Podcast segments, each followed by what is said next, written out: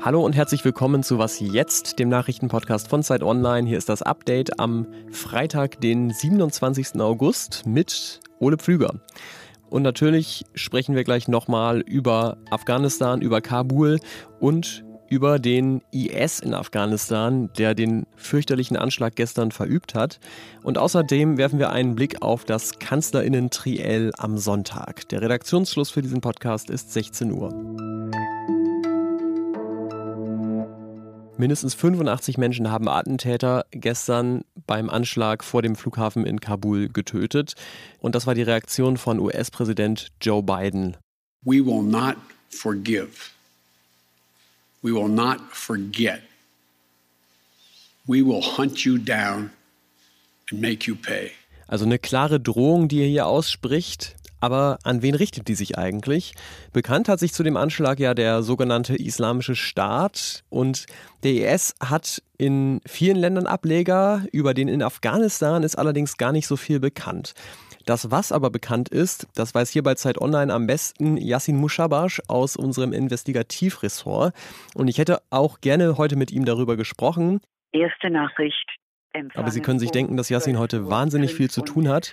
Deswegen hatte er nur kurz Zeit. Hallo Ole, Yassin hier. Ich versuche es mal. Um mir sein geballtes Wissen auf der Mailbox zu hinterlassen. Der Ableger des IS in Afghanistan besteht seit Oktober 2014. Damals schlossen sich sechs Mitglieder der pakistanischen Taliban dem IS an. Und kurz darauf hat der IS im Irak und in Syrien diese neue Filiale offiziell auch anerkannt und sie trägt seitdem den Namen IS Khorasan. Khorasan ist ein mittelalterlicher arabischer Begriff für die gesamte Region und umfasst auch Teile des Irans und von Zentralasien. Ähm, es gibt ganz viele solcher Provinzen auf der ganzen Welt, aber die Provinz in Afghanistan hat natürlich eine besondere Bedeutung, nicht zuletzt deshalb, weil dort seit Jahrzehnten die Zentrale von Al-Qaida liegt. Und der IS ist zwar aus Al-Qaida hervorgegangen, aber ist natürlich seit Jahren mit Al-Qaida verfeindet. Und da es in der ganzen Region, Afghanistan, Pakistan, so viele potenzielle Rekruten gibt, weil dort so viele Islamisten herumlaufen, ist es sozusagen für den IS auch immer wichtig gewesen, auf diesem, ich nenne das jetzt mal etwas flapsig, einen Markt an Rekruten vertreten zu sein. Und das hat auch ganz gut geklappt. Unter anderem hat sich mit der islamischen Bewegung Usbekistan eine ziemlich große Terrorgruppe komplett dem IS Khorasan angeschlossen, schon 2015. Und enttäuschte Taliban und Al-Qaida-Kämpfer sind ebenfalls übergelaufen, sodass die Gruppe relativ bald deutlich über oder um 2000 Kämpfer hatte. Und seitdem hat sie hunderte Anschläge mit tausenden Toten, vor allem in Afghanistan, aber auch in Pakistan ausgeübt. Die aktuelle Lage ist die, dass der IS in Afghanistan zwei Interessen verfolgt, ganz aktuell. Das eine ist zu demonstrieren, dass die Taliban keinesfalls die Macht in Afghanistan haben, denn mit den Taliban ist der IS ebenfalls verfeindet. Und sie wollen unter Beweis stellen, dass sie selbst ganz besonders schlagkräftig sind. Und beide Ziele äh, wurden beispielhaft aus ihrer Sicht äh, umgesetzt durch den verheerenden Anschlag gestern nahe des Flughafens von Kabul, bei dem ja sowohl Zivilisten als auch Taliban-Kämpfer als auch US-Soldaten ums Leben gekommen sind. Diesen Sonntag treten Annalena Baerbock, Olaf Scholz und Armin Laschet zum ersten von insgesamt drei TV-Triellen gegeneinander an und die Ausgangssituation ist spannend. In der neuesten Umfrage der Forschungsgruppe Wahlen von heute stehen die SPD und die CDU beide bei 22 Prozent und die Grünen mit 20 Prozent auch nur knapp dahinter. Alle drei haben also noch Chancen, Angela Merkel nachzufolgen. Aber man muss schon sagen, im Moment macht Olaf Scholz von der SPD die beste Figur. Die SPD lag ja lange abgeschlagen auf Platz 3, aber dann sind erst die Grünen abgesagt und danach die CDU, weil sich Baerbock und Laschet einfach Fehler erlaubt haben.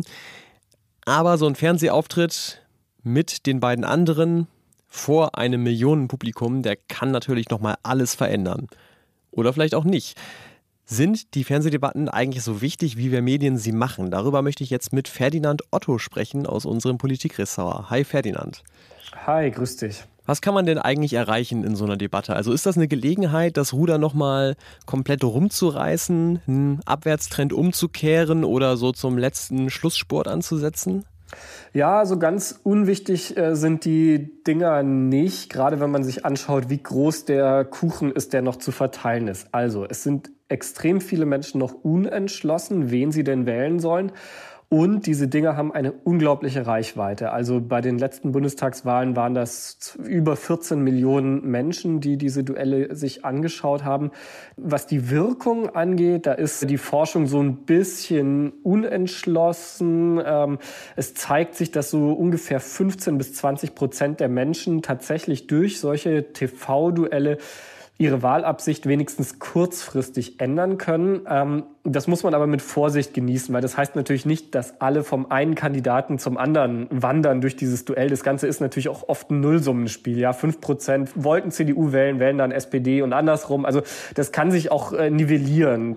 Und solche Effekte sind in der Regel auch von eher kurzer Dauer, solche einmaligen Impulse.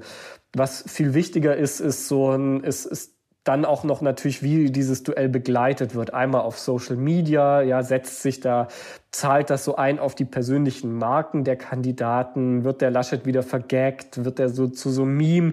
Und natürlich auch, wie wir Medien das Duell bewerten und einordnen. Das zahlt da noch oben drauf ein. Dann sprechen wir mal über die Konstellation am Sonntag ganz konkret. Bei Olaf Scholz hatte man ja so ein bisschen das Gefühl, der musste sich eigentlich nur zurücklehnen und gucken, welche Fehler Laschet und Baerbock so machen die beiden werden ja irgendwie alles dran setzen müssen, jetzt den Trend nochmal umzudrehen. Wie könnten sie das denn versuchen? Naja, also Baerbock wird wahrscheinlich als die dynamische Angreiferin antreten. Sie wird gleichzeitig natürlich versuchen müssen, nicht zu aggressiv da reinzugehen, weil das kommt auch nicht gut an. Also sie ist da in einer durchaus schwierigen Rolle als Herausforderin. Laschet wird versuchen, naja, letztlich das, was Olaf Scholz macht. Er wird versuchen, den, den Amtsbonus auszuspielen spielen. Seht her, ich kann ja regieren und wird also seine ruhige, versöhnende Art versuchen da auszuspielen. Mal schauen, ob das gelingt. Also das ähm, ist wirklich ein, eine vollkommen offene Situation am Sonntag. Wir wissen überhaupt nicht, was uns da erwartet. Ja, aber wir werden es dann sehen. Vielen Dank, Ferdinand Otto. Ja, gerne. Was noch? Wie immer an dieser Stelle am Freitag haben wir jemanden aus unserem Mini-Deutschland, die 49, gefragt, was hat sie diese Woche glücklich gemacht? Und die Antwort kommt heute von Wolfgang Irmert und ihn hat keine Geschichte aus seinem Privatleben besonders bewegt diese Woche, sondern die G20-Initiative Compact with Africa. Zwölf reformorientierte afrikanische Staaten sind Teil dieser Initiative die sich zur Aufgabe gemacht hat, die Voraussetzungen für private Investitionen in den teilnehmenden Ländern zu verbessern. Gestern und heute findet die vierte Konferenz seit der Gründung in Berlin statt. Ähm, mich hat besonders gefreut, dass dieses Mal der südafrikanische Präsident Cyril Ramaphosa auf Einladung von Angela Merkel als Co-Vorsitzender an der Konferenz teilnehmen wird. Auf der diesjährigen Konferenz wird auch die Impfstoffproduktion in Afrika erörtert, die sicherstellen können, dass die afrikanischen Volkswirtschaften nach der Pandemie widerstandsfähiger und gerechter sein werden. Damit bin ich jetzt durch für diese Woche mit Was jetzt Sendungen. Sie aber noch nicht ganz, denn morgen kommt Teil 2 unseres großen Wahlchecks. Simon Gaul spricht da mit Anna Meyer über Sozialpolitik und Sie erfahren unter anderem, was die einzelnen Parteiprogramme im Geldbeutel von armen und reichen Menschen bewirken würden. Nehmen wir mal ein Ehepaar mit zwei Kindern und äh, ein Jahresbruttoeinkommen von 40.000 Euro. Das ist nicht so viel. Die würden, wenn die Linke ihr Wahlprogramm durchsetzen könnte, äh, knapp 6.500 Euro mehr haben im Jahr. Durch die Forderungen der SPD würden die um 4.000 und so ein paar zerquetschte Euro entlastet. Äh, bei den Grünen durch fast 3.300 Euro. Und bei der FDP hätten die im Jahr nur 840 Euro mehr, bei der Union 940 Euro. Weitere Themen werden natürlich auch sein Mieten und Hartz IV. Es lohnt sich also auf jeden Fall reinzuhören. Ich mache mich jetzt aber vom Acker. Wenn Sie mir noch eine Mail hinterher schicken wollen, dann gerne an wasjetzt.zeit.de. Ansonsten schönes Wochenende.